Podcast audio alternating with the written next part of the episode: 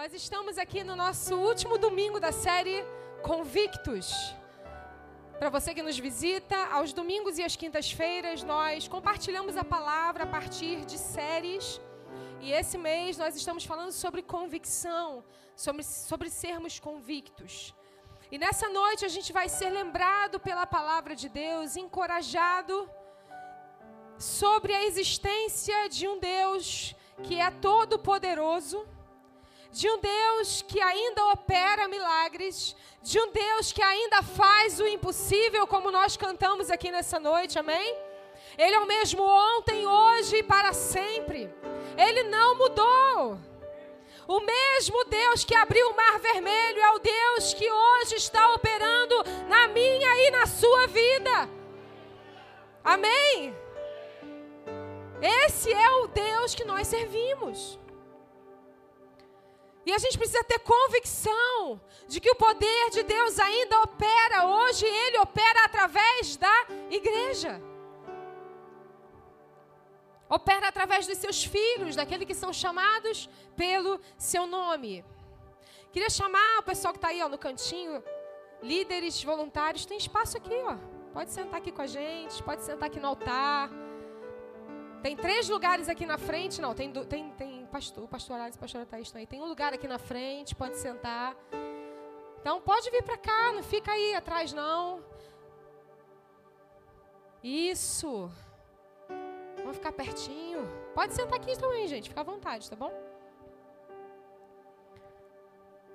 E a série Convictos e hoje nós vamos falar sobre um tema que eu acho muito importante para os nossos dias, e se você está anotando, e é um costume para a gente anotar a palavra, anotar a mensagem, o tema da mensagem de hoje é convictos do poder. Amém? Convictos do poder. Abra sua Bíblia lá em Tiago, no capítulo 5.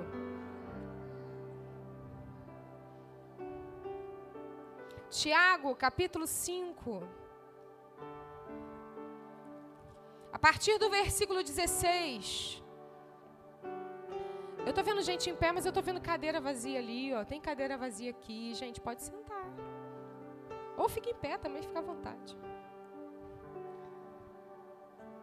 Tiago, capítulo 5, a partir do versículo 16, amém? Diz assim: Portanto, confessem os seus pecados uns aos outros e orem uns pelos outros para que sejam curados. E esse curados aqui é muito parecido com a palavra que nós temos estudado, estudado às quintas-feiras, sozo. Esse curados não é só a cura do corpo, a cura de uma enfermidade. Essa palavra tem um significado mais profundo ainda. Ele fala sobre sermos levados à salvação.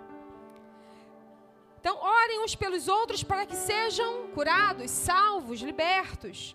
A oração de um justo é poderosa e essa parte do versículo todo mundo conhece, a maioria das pessoas conhece, né? A oração do justo é poderosa e eficaz. E aí, olha para o versículo seguinte. Parece que ele muda de assunto, né?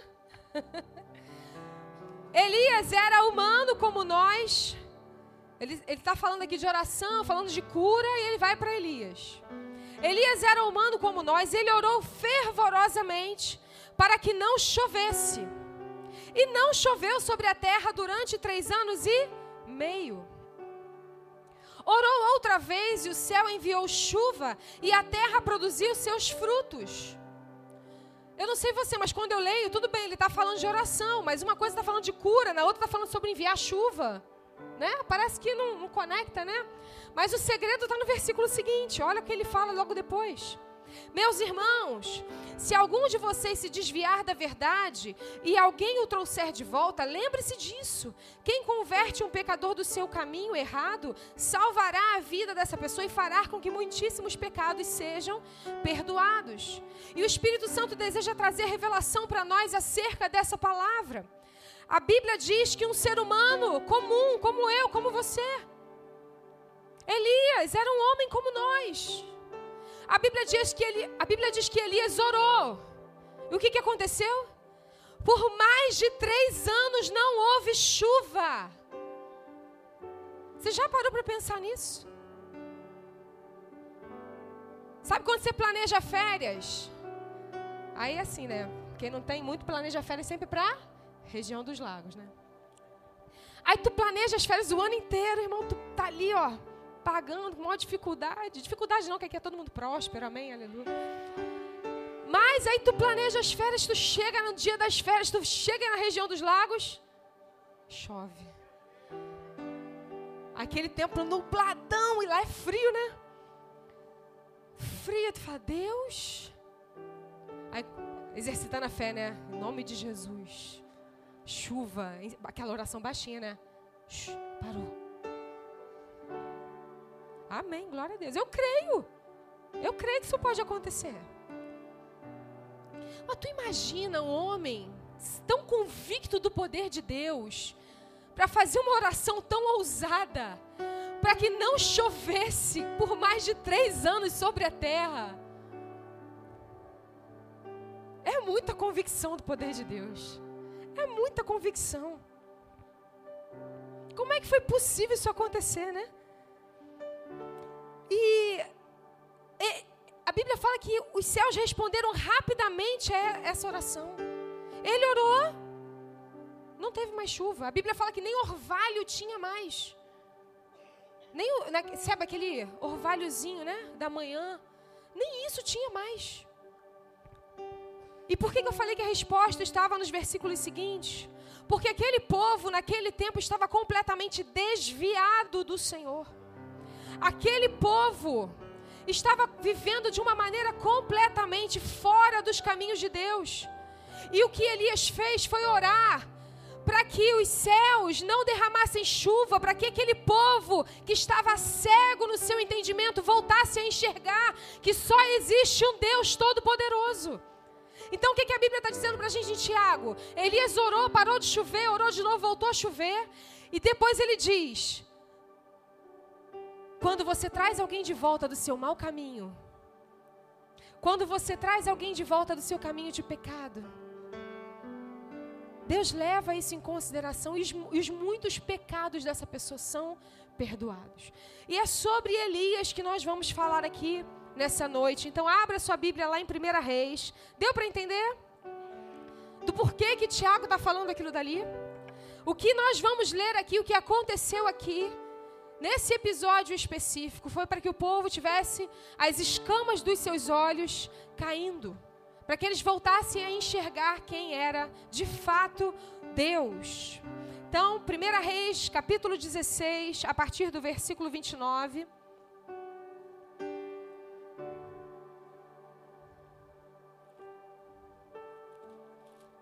Primeira Reis 16, a partir do 29, diz assim: No trigésimo ano do reinado de Asa, rei de Judá, Acabe, filho de Onre, tornou-se rei de Israel e reinou 22 anos sobre Israel em Samaria.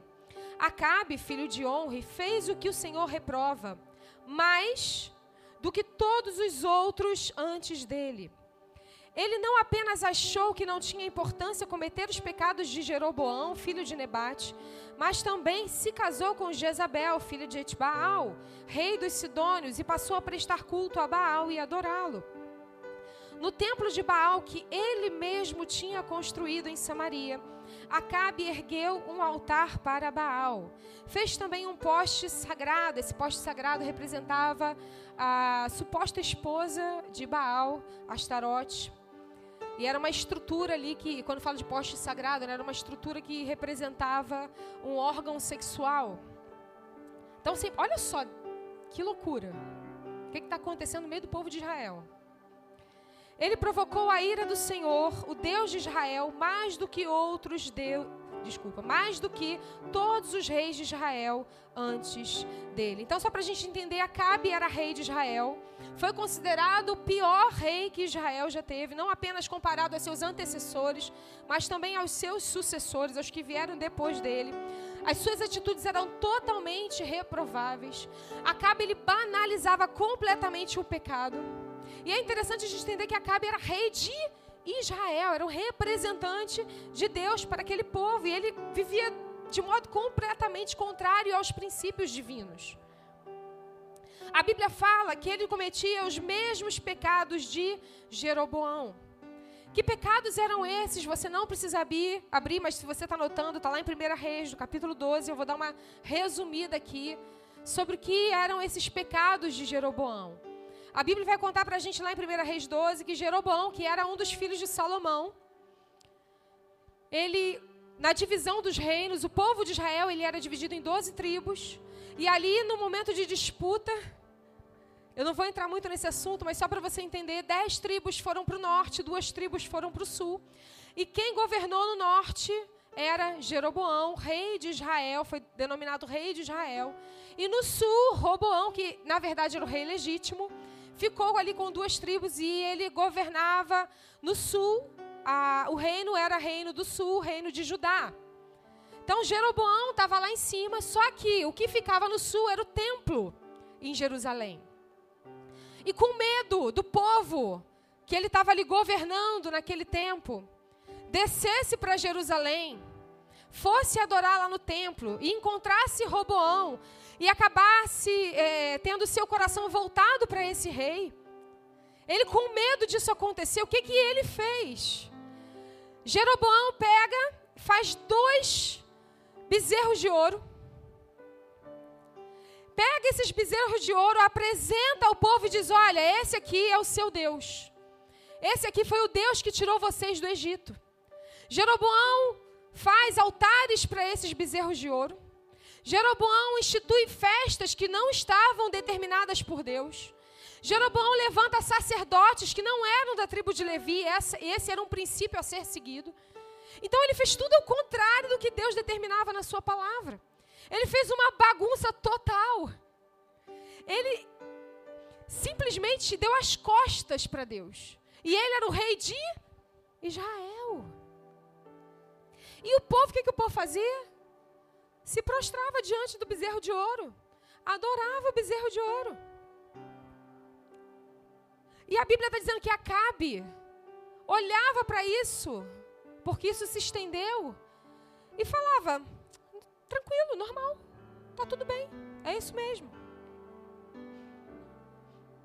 Ele achava normal. E eu não consigo deixar de fazer a correlação com os nossos dias. Eu não consigo não olhar para essa passagem e pensar no que nós vivemos hoje. No, nosso, no sistema né, que nós estamos inseridos. Quer dizer, não estamos inseridos, nós estamos aqui, mas não fazemos parte dele, amém? Mas eu não consigo deixar de fazer essa correlação. Sabe? Ah, tá tudo bem, tá tudo normal, é tudo, tá tudo ok. Não, não tem problema não. E a Bíblia fala que além de tudo isso, ele se casou com Jezabel. Jezabel era uma princesa sacerdotisa de um ídolo chamado Baal. Baal era o deus da natureza, o deus da vida, o deus da fertilidade. Junto com a sua esposa ali, Astarote, eram responsáveis pela agricultura, pela fertilidade do solo. E olha que interessante. Baal também era chamado de Deus da tempestade. Ou seja, o Deus da chuva. Ele é chamado de Deus da tempestade, o Deus da chuva. Está entendendo? O que, que acontecia?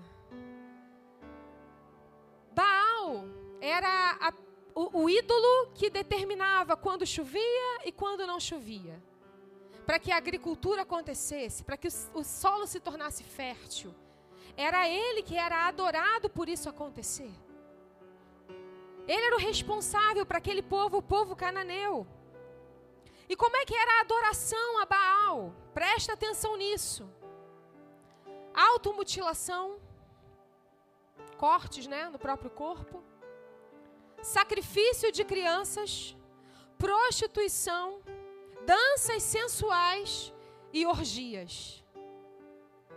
O mais comum de todos os rituais de adoração a esse Deus, a esse ídolo, a esse falso Deus, eram as orgias. Por quê?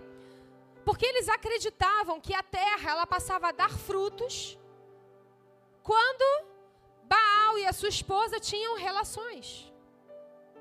Então, como é que eles adoravam a esse Deus? Quando eles queriam que a sua terra ficasse fértil, quando eles queriam que a colheita fosse boa, quando eles queriam que os animais procriassem, o que que eles faziam? Eles iam lá no templo e tinham relações sexuais com as pessoas que estavam ali, como sacerdotes, que eram prostitutos ritualísticos. Você está entendendo o que está acontecendo? Isso era cultura dos cananeus. Sacrifício de crianças, prostituição, danças sensuais, orgias. Alguma semelhança com os nossos dias? Qualquer semelhança não é mera coincidência. O diabo não inova, não, querido. Ele só se repete. Então Acabe constrói um altar a Baal. E a Bíblia diz que ele não só constrói um altar a Baal, mas ele também o adora. Ou seja, Acabe estava diretamente envolvido nesse tipo de ritual de adoração. O rei de Israel. Você consegue parar para pensar nisso, na seriedade do que está acontecendo aqui? Então ele fazia o que Baal exigia, tudo isso que eu falei. E aí o povo de Israel também passou a agir dessa maneira. E a Bíblia diz que Acabe provocou a ira de Deus. Então o que, que Deus faz? Envia Elias até Acabe. Vamos lá para o capítulo 17, versículo 1. Você está entendendo aqui? A gente está trazendo só um contexto para a gente entrar. Amém? Capítulo 17, versículo 1 diz assim: Então Elias, o tesbita, dos moradores de Gileade, disse a Acabe: Juro pelo nome do Senhor, o Deus de Israel a quem eu sirvo, que não cairá orvalho, nem chuva nos anos seguintes, exceto mediante a minha palavra. Olha que interessante. Eu amo como Deus se revela. Eu amo a forma como Deus se mostra como verdade. Deus envia Elias a Acabe para dizer o seguinte: ó, não vai chover. Parafraseando, tu serve a Baal? Baal é o Deus de quê? Da chuva? Pois eu estou dizendo para você que não vai chover até que eu diga o contrário. Pois eu estou te dizendo que não vai chover até que eu mande que a chuva caia sobre a terra. Você está entendendo? Elias vai lá, libera a palavra sobre Acabe. Por três anos, mais de três anos, não choveu. E esse é o contexto. Você entendeu até aqui?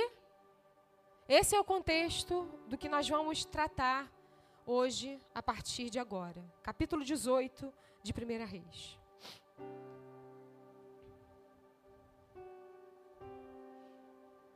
Deus estava falando para Acabe: você está cego, Acabe.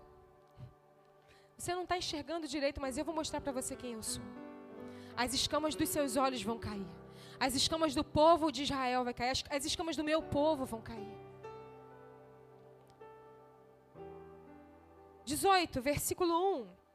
Depois de um longo tempo, no terceiro ano da seca, a palavra do Senhor veio a Elias: Vá apresentar-se a Acabe, pois enviarei chuva sobre a terra. Pula para o versículo 17.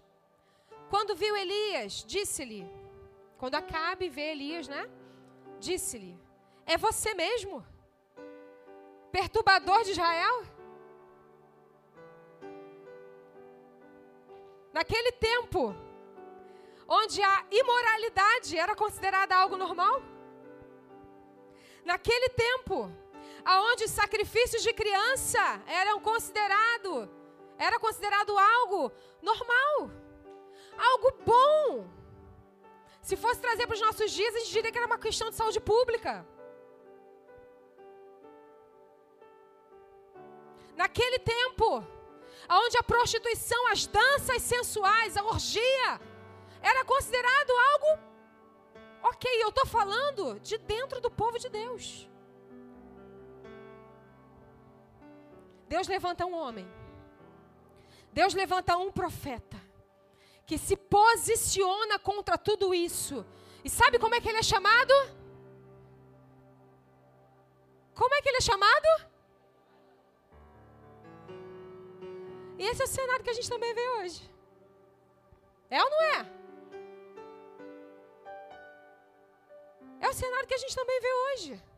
Não tem problema nenhum. Tu tá na igreja e no dia seguinte, né? Tu tá na igreja no altar, no dia seguinte tu tá em cima do trio elétrico. Não tem problema nenhum. Você dizer um dia que só o Senhor é Deus e no dia seguinte você cantar sentadona.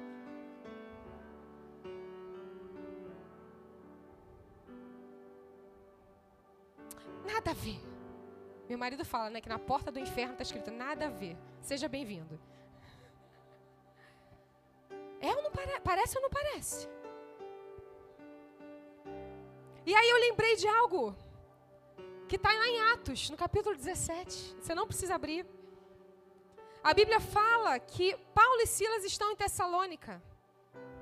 E eles estão ali pregando Cristo, dizendo que só Cristo salva, Ele é o único caminho, verdade e vida. Ele, eles estão ali pregando os princípios do cristianismo. E aí, quando eles estão em viagem, as pessoas começam a gritar, a falar: Ei, preste atenção. Aqueles que estão alvoroçando o mundo chegaram aqui. Sabe o que, que essa palavra alvoroçando significa no original? Perturbando. Os que estão perturbando, se perturbando o sistema, chegaram aqui também. Contudo, não os achando, arrastaram Jason e alguns outros irmãos para diante dos oficiais da cidade, gritando: Esses homens que têm causado alvoroço, perturbação por todo mundo, agora chegaram até aqui. Escuta o que eu vou dizer para você, meu irmão, nessa noite. Deus tem chamado um povo para restaurar os muros. Deus tem chamado um povo para fechar as brechas, para se posicionar sem medo diante de falsos deuses, para declarar que só o Senhor é Deus, para revelar que Cristo é o único caminho, verdade e vida. Presta atenção, meu irmão. Deus está levantando a igreja, levantando você, levantando seu irmão que está aí do seu lado para incomodar o inferno, para perturbar o inferno. Porque quando você chegar, vão dizer: chegou o perturbador. Pô, não deixa a gente pecar em paz, cara.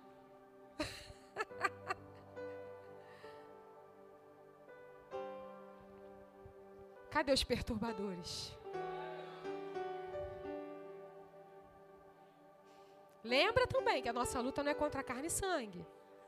Nós estamos falando de potestades e principados, de um sistema maligno que está operando. Lembra do que a gente leu em Tiago? Qual foi a intenção de Elias? Fazer com que a escama dos olhos daquele povo caísse, para que eles se voltassem novamente ao Senhor. Essa era a intenção. Vamos continuar lendo. Capítulo 18, versículo 39. Não tenho perturbado Israel, Elias respondeu, mas você e a sua família do, e a família do seu pai têm. Vocês abandonaram os mandamentos do Senhor, seguiram os balaíns. Agora convoquem todo o povo de Israel para encontrar-se comigo no Monte Carmelo e traga os 450 profetas de Baal, os 400, 400 profetas de Aserá, que comem a mesa de Jezabel. Acabe convocou então todo Israel e reuniu os profetas no Monte Carmelo. Elias dirigiu-se ao povo Preste atenção que Elias se dirige ao povo e não aos profetas de Baal. Elias está falando com o povo de Israel. Ele não está tentando convencer os profetas de, de, Baal, mas ele está tentando trazer o povo ao arrependimento. Ele não está ali confrontando os profetas de Baal. Ele está falando com o povo de Deus. E disse: Até quando vocês vão oscilar entre duas opiniões? Se o Senhor é Deus, sigam-no. Mas se Baal é Deus, sigam-no.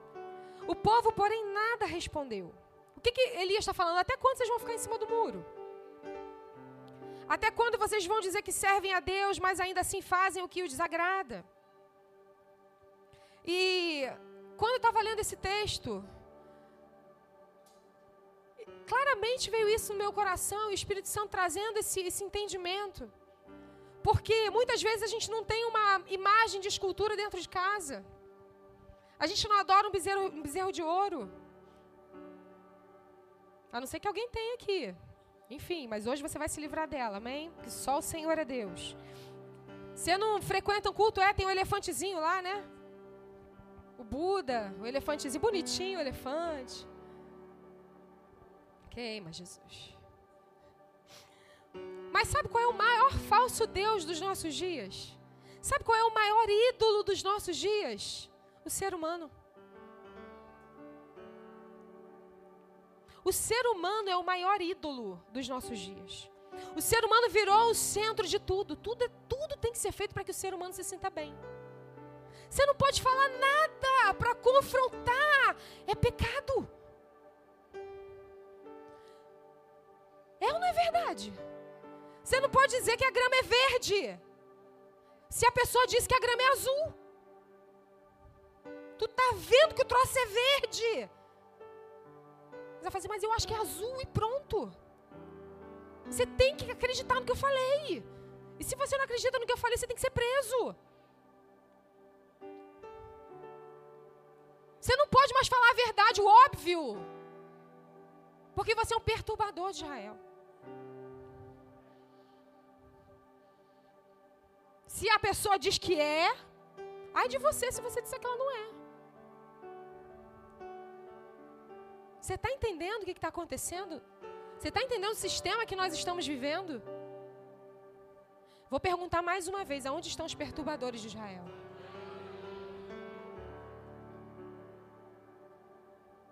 Eu te pergunto: você vai se prostrar diante do bezerro de ouro? Ou você vai ser como Elias vai dizer: Ei, só existe um Deus? Chama todo mundo aí e eu vou mostrar para vocês. A gente está na era onde o ser humano é o seu próprio Deus. O ser humano se cria hoje. Ele se cria, né? Ele é seu próprio Deus. Ele que determina o que, que ele é.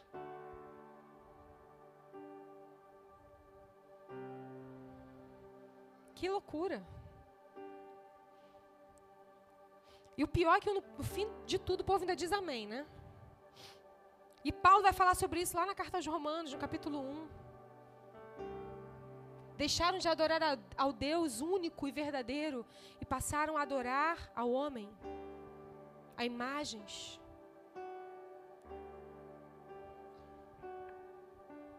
Mas assim como Deus levantou Elias, assim como Deus levantou Paulo, assim como Deus levantou Silas, Deus está levantando a igreja para se posicionar nesse tempo. Amém? Vamos continuar sendo inflexíveis na palavra. Vamos continuar. Disse então Elias: Eu sou o único que restou dos profetas do Senhor. Ele não era o único profeta daquele tempo, mas ele foi o único que se posicionou. Mas Baal tem 450 profetas. Tragam dois novilhos, escolham entre eles um e cortem-no em pedaços, ponham sobre a lenha, mas não acendam o fogo. Eu prepararei o outro novilho, colocarei sobre a lenha e também não acenderei o fogo. Então vocês invocarão o nome do seu Deus e eu invocarei o nome do Senhor. O Deus que responder por meio do fogo, esse é Deus. Então todo, todo o povo disse: O que você disse é bom. Elias disse aos profetas de Baal: Escolham um dos novilhos, preparem no primeiro, visto que vocês são tantos. Clamem pelo nome do seu Deus, mas não acendam o fogo. Então eles pegaram o novilho que lhes foi dado, prepararam e clamaram pelo nome de Baal desde a manhã até o meio-dia. Ó oh, Baal, responda-nos! Gritavam e dançavam em volta do altar que tinham feito, mas não houve nenhuma resposta, ninguém respondeu. Elias era um homem convicto do poder de Deus.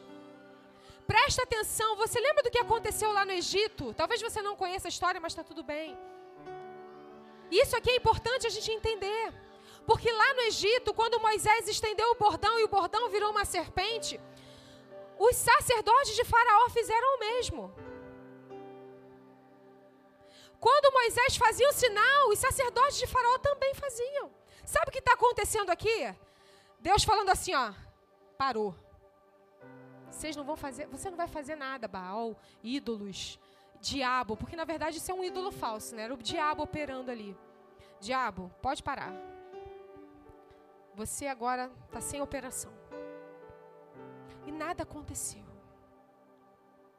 E aí Elias, né, afrontoso, começa a zombar deles. Ué, grita mais alto. já que ele é um Deus, talvez esteja meditando. Talvez esteja ocupado. Talvez esteja viajando. Talvez esteja dormindo, precise ser despertado. Cara, eu fico imaginando a cena. E os profetas começaram a gritar ainda mais alto e a ferir-se com espadas e lanças de acordo com o costume deles, até sangrarem. Passou o meio-dia e eles continuaram profetizando em transe até a hora do sacrifício da tarde. Mas não houve resposta alguma, ninguém respondeu, ninguém deu atenção. Então Elias disse a todo o povo: aproximem-se de mim. O povo estava observando o que estava acontecendo no altar de Baal. E o, a profetada ali clamando Baal e nada acontece. Quando chegou a hora, Elias falou assim: agora aproximem-se de mim. Deixa eu dizer uma coisa para você: esse é o tempo onde você vai falar para as pessoas. Você já tentou de tudo. Você já tentou todos os caminhos. Agora se aproxima de mim. Agora se aproxima de mim que eu vou te mostrar quem é Deus. Agora se aproxima de mim que eu vou te discipular.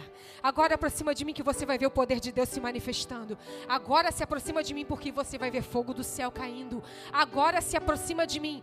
Eu vou mostrar para você quem é o verdadeiro Deus. Esse é um tempo de discipulado, igreja. Esse é um tempo de você discipular quem está no seu trabalho. Esse é um tempo de você discipular quem está na sua faculdade. Esse é um tempo de você mostrar aquilo que você acredita. Essa não é a hora de você ficar calado vendo pessoas que estão perto de você adorando a deuses falsos enquanto você conhece o Deus verdadeiro. Esse é o tempo de dizer: ei, se aproxima de mim, vem cá.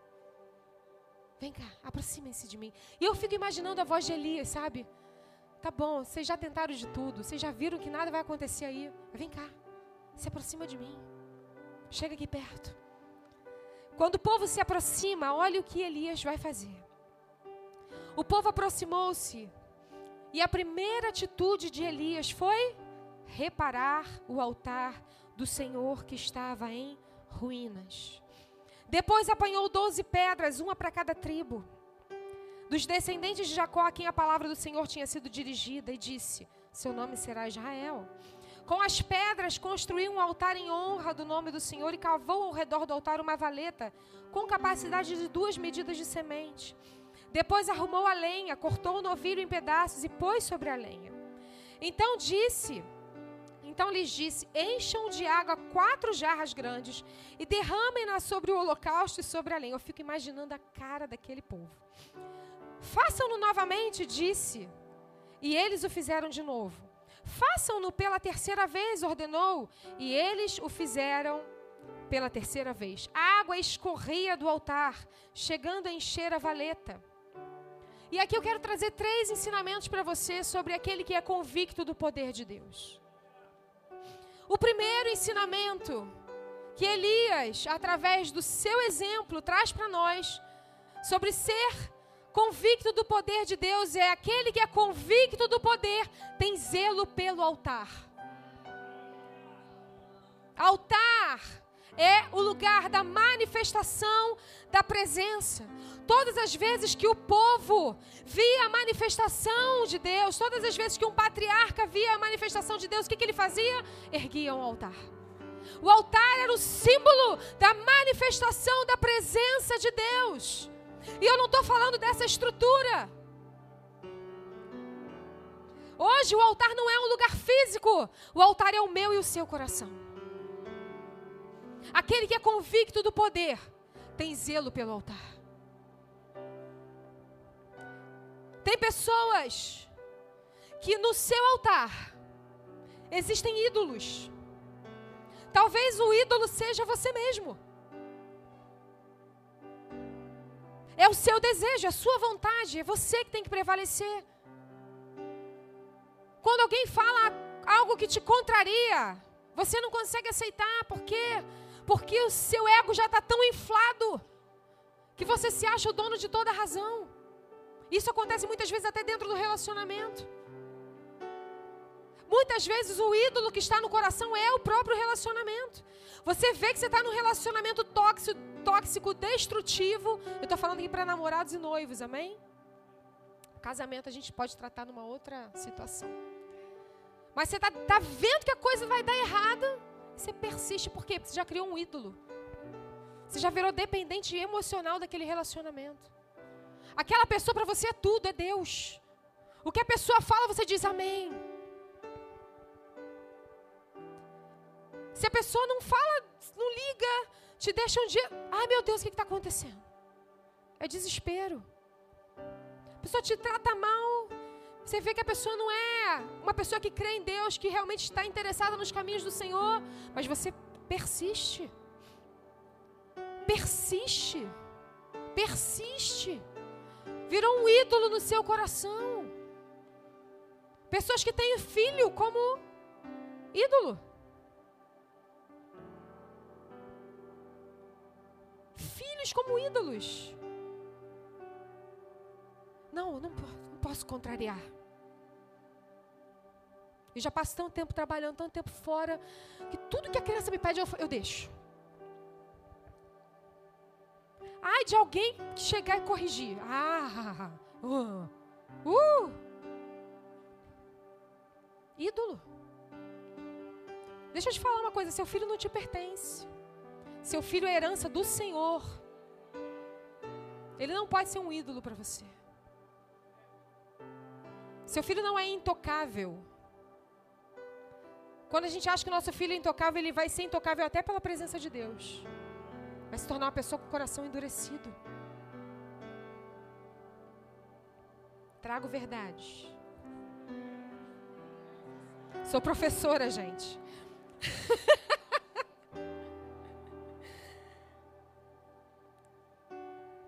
Sexo, compras, profissão. Tem gente que tem o altar do seu coração. Tem no altar do seu coração um ídolo chamado ideologia. As ideologias são mais importantes do que a palavra de Deus. Defende mais as ideologias do que o que está escrito na Bíblia.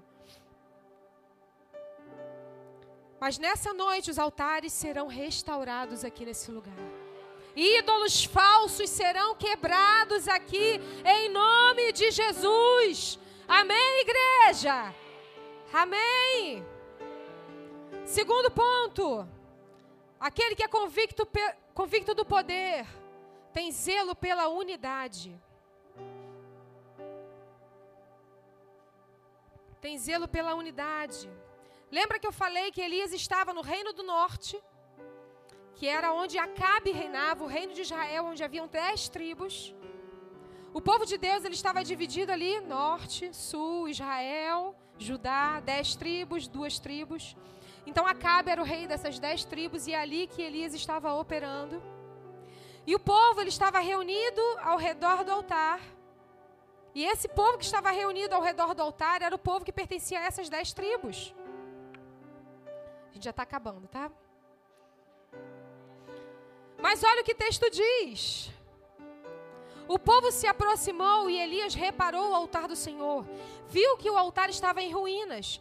Depois apanhou doze pedras, uma para cada tribo dos descendentes de Jacó. Elias não pega dez pedras, Elias pega doze. O que, que ele está dizendo? Apesar de vocês terem se dividido, Deus os olha como um só povo, e é assim que o meu altar também vai ser restaurado. Deixa eu dizer algo para você nessa noite. Quem é convicto do poder, zela pela unidade. Zela pela unidade. Ainda que vocês tenham se dividido, Deus os vê como um só povo. Por que, que quem é convicto do poder de Deus zela pela unidade? Porque acredita no que diz Salmo 133. Ó, oh, quão bom e quão suave é que os irmãos vivam em união. É como óleo precioso que desce sobre a cabeça, que escorre sobre a barba, a barba de Arão. Porque ali, nessa união, o Senhor ordena bênção e vida para sempre. Porque quem é convicto do poder zela pela unidade, porque acredita no que está escrito em Atos, Atos 2. Todos estavam reunidos, um só coração, uma só mente, um só propósito. Então, de repente, se ouviu um som como o vento impetuoso. E sabe o que, que aconteceu? O fogo desceu. Deixa eu dizer algo para você, meu irmão. O seu altar precisa ter 12 pedras.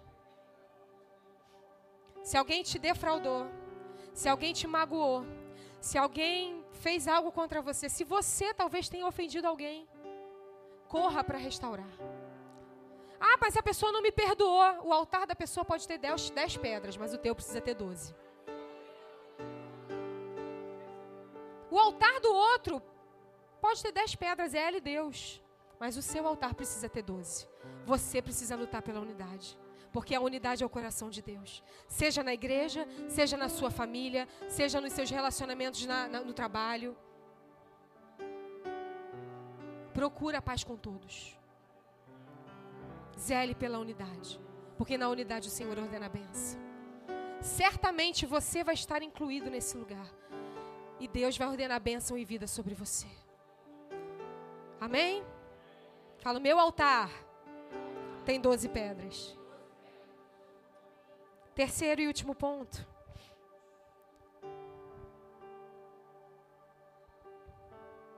Eu estou correndo, mas ainda são oito e meia. Eu estou crente que já eram nove e meia. Aleluia, ainda tem umas quatro páginas. Mentira. Terceiro ponto. Quem zela, quem zela. Quem é convicto do poder de Deus, entrega tudo. Eu fiquei meditando ali nesse texto, eu falei, Senhor, me traz revelação ao meu coração sobre essa palavra. Porque quando eu vi que Elias cavou uma vala ao redor do altar, eu falei, caramba, que, que, que é isso? Tá, os dois tinham lenha, os dois tinham holocausto, estavam ali erguidos, mas só o de Elias tinha uma vala. Ele prepara um espaço para derramar algo precioso. Entenda isso. Elias está preparando espaço para derramar algo precioso. Preste atenção, aquele povo estava três anos e meio sem o quê? Sem o quê? Sem água. Você sabe qual era o recurso mais precioso no tempo em que nós estamos aqui falando? Não era ouro, não era prata. Você sabe nesse tempo qual era o recurso mais precioso? Água. Água era o recurso mais precioso para aquele povo. Não tinha água, não tinha chuva. Os rios estavam secos. A Bíblia não diz de onde esse povo tirou água. Talvez tenha sido um milagre, né? Mas esse era o recurso mais escasso, por isso era o recurso mais precioso. E é interessante que Elias pede quantos jarros? Quatro. Fala atrás, quatro jarros, derrama sobre o holocausto, derrama sobre o altar. Aí fala, vai mais uma vez. Mais quatro jarros, duas vezes quatro, oito. Vai a terceira. Terceira, três vezes quatro, doze jarros de água. Você sabe o que quer dizer doze na Bíblia? Totalidade. Elias estava dizendo: Eu derramo tudo que é de mais precioso sobre o altar. Nada vai ficar retido. Tudo, tudo vai ser derramado. Tudo vai ser derramado. Eu fico imaginando a cara das pessoas. Esse homem está doido. Primeiro, que desperdício derramar água. A gente está precisando tanto disso e você vai derramar isso em cima de, de, de um altar.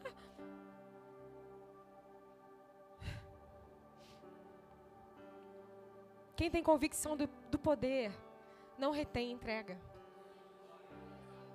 Ainda que as pessoas digam, você está doido. Tu vai fazer isso mesmo? Vou. Deus mandou, vou fazer. Porque quem tem convicção do poder não retém entrega. Então Elias prepara a vala, a vala, prepara a lenha, coloca o holocausto. E antes de orar por fogo, ele derrama água. Que nexo tem nisso?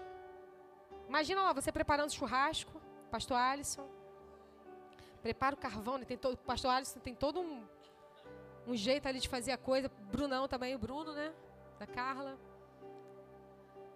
Especialistas em churrasco. Imagina, né? Tu preparou ali o carvão, tá carne toda cortadinha, bonitinha, vem um abençoado derrama água. Fala assim, tá maluco, cara? A Bíblia fala que aquilo ali ficou encharcado. Era tanta água que a água escorria e escorreu a ponto de encher a vala. Pega isso, pega isso no teu espírito, irmão. Deus vai te direcionar para derramar as coisas sobre o altar, para entregar coisas que não vão fazer sentido para os outros, mas vai fazer total sentido para você. Deus vai te direcionar a entregar coisas no altar que não vão fazer sentido nenhum para quem está te olhando, mas vai fazer total sentido para você. Você vai saber o que você está fazendo, você vai saber o que você está entregando. A hora do sacrifício, o profeta Elias colocou-se à frente do altar e orou. Ó Deus, Senhor de Abraão, de Isaac e de Israel, que hoje Fique conhecido que tu és Deus em Israel, que eu sou teu servo, que fiz todas essas coisas por ordem tua. Responde-me, ó Senhor, responde-me para que esse povo saiba que tu, ó Senhor, és Deus e que fazes o coração deles voltar para ti. Olha a intenção do que estava acontecendo nesse episódio da Bíblia. Não era a intenção de Elias não era afrontar Baal. Baal é um derrotado, o diabo já perdeu, ele é um derrotado, a gente não tem nada com ele, ele não tem nada com a gente. Jesus disse isso. Eu não tenho nada contigo, você não tem nada comigo. Ponto. Qual era a intenção de Elias e a intenção de Deus? Porque Deus é sempre misericordioso. Ainda que o seu povo vire as costas para Ele, Ele sempre o chama de volta. E abençoado é aquele que consegue fazer com, com, com que um coração se torne ao Senhor. Como nós lemos em Tiago. Engraçado também a gente perceber, né? Que os profetas de Baal ficaram da manhã até a tarde gritando, dançando, se cortando. Rarará. Elias faz uma oração de 20 segundos. Sabe, sabe o que é isso aqui? Convicção do poder. É convicção do poder convicção de que Deus estava com ele. Elias orou, e a palavra diz que o fogo desceu e consumiu tudo: o holocausto, a lenha, as pedras, a terra, a água. Não ficou absolutamente nada. Deus está levantando homens e mulheres aqui, nessa noite que vão restaurar altares. Se você crê nisso, levanta sua mão e receba. Deus está levantando você para restaurar altares, para trazer pessoas de volta ao Senhor, para colocar as coisas no lugar.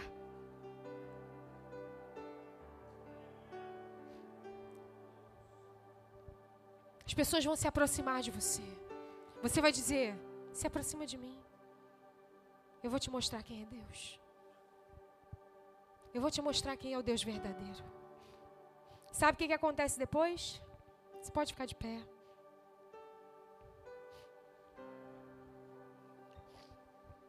Sabe o que, acontece depois? O fogo desceu, consumiu tudo. Deus aceita aquela oferta. Depois disso, a Bíblia fala que Elias diz para Acabe: Acabe, se prepara, porque vai chover. Acabe, se prepara, porque vai chover. Quando o povo se volta para Deus, a chuva é liberada. Quando corações se voltam para Deus, a chuva é liberada. O que Elias semeou no altar? Água. Elias semeou água. Qual foi a colheita? Chuva. que, que você tem semeado no altar do seu coração? O que você semeia é o que você vai colher. Elias semeou água.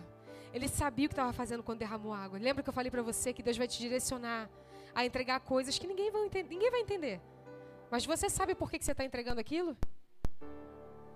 Você sabe exatamente por que, que você está entregando aquilo? Você sabe o que você está semeando porque você sabe o que você quer colher. As pessoas podem não entender, mas você sabe o que está acontecendo. Quando Elias derrama água, ninguém entende, mas ele sabia que ao derramar água ele ia colher chuva. Ele fala: Cabe, vai chover, se prepara. E ele sobe o um monte. E ele manda o moço falar: Olha para o céu. Tem alguma coisa lá? Moço: Não. Vai de novo. Olha, estou vendo lá longe uma pequena nuvem. Quando eu boto a mão assim, ó, é do tamanho da minha mão, é do tamanho da mão de um homem. Aí Elias vira: Vai chover. Vai chover. Vai chover. Vai chover. Ué, mas nem tem nuvem, nuvem de tempestade, não tem vento. É, uma pequena, é um pequeno sinal. Vai chover. Vai, eu Ih, já sei, vai chover. Vai chover, porque se Deus disse que vai chover, vai chover. Se Deus disse que vai chover, vai chover. Vai chover.